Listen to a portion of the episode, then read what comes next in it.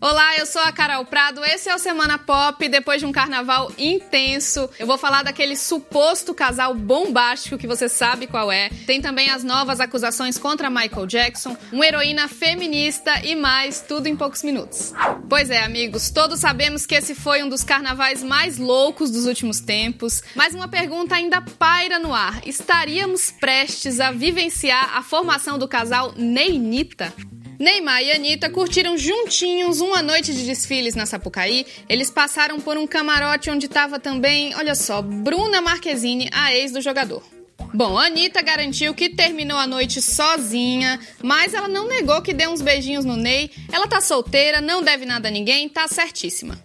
Mas, como clima um pouco é bobagem, a Marquezine apareceu com a conta do Instagram desativada na manhã seguinte desse encontro explosivo. Se foi coincidência, ainda não sabemos. E 100 anos de solidão, aquele livro que todos nós amamos e quem não leu diz que ama também porque é muito bom, vai virar série de TV. A Netflix fez o anúncio no dia em que o autor Gabriel Garcia Marques completaria 92 anos. Essa é a primeira vez em mais de 50 anos em que a família do Gabo permite que um projeto dele seja adaptado para a tela. A data de estreia e outros detalhes sobre a série ainda não foram divulgados. E duas mortes bem precoces deixaram a semana mais triste. Keith Flint, vocalista da banda referência em música eletrônica The Prodigy, se foi aos 49 anos. Ele foi encontrado morto em casa, no Reino Unido. A causa da morte não foi oficialmente revelada. Flint tinha como marcas registradas o visual ousado e as performances super originais.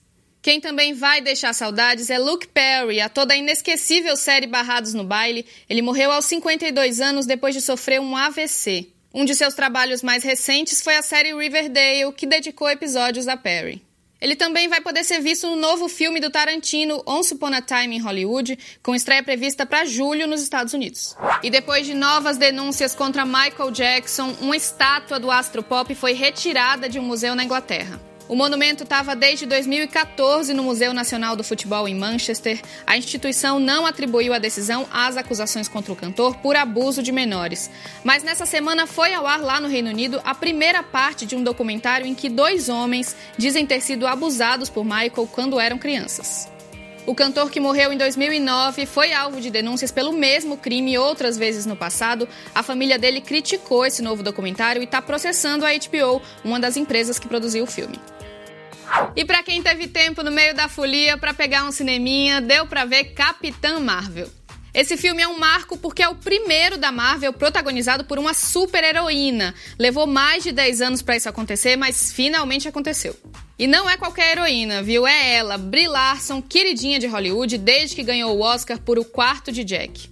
A Brie deu uma entrevista aqui pro G1 e disse que vê sua personagem lutando contra o patriarcado.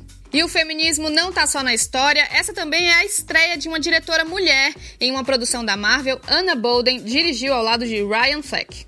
Só não precisava ter demorado tanto tempo, né? Bom, até semana que vem.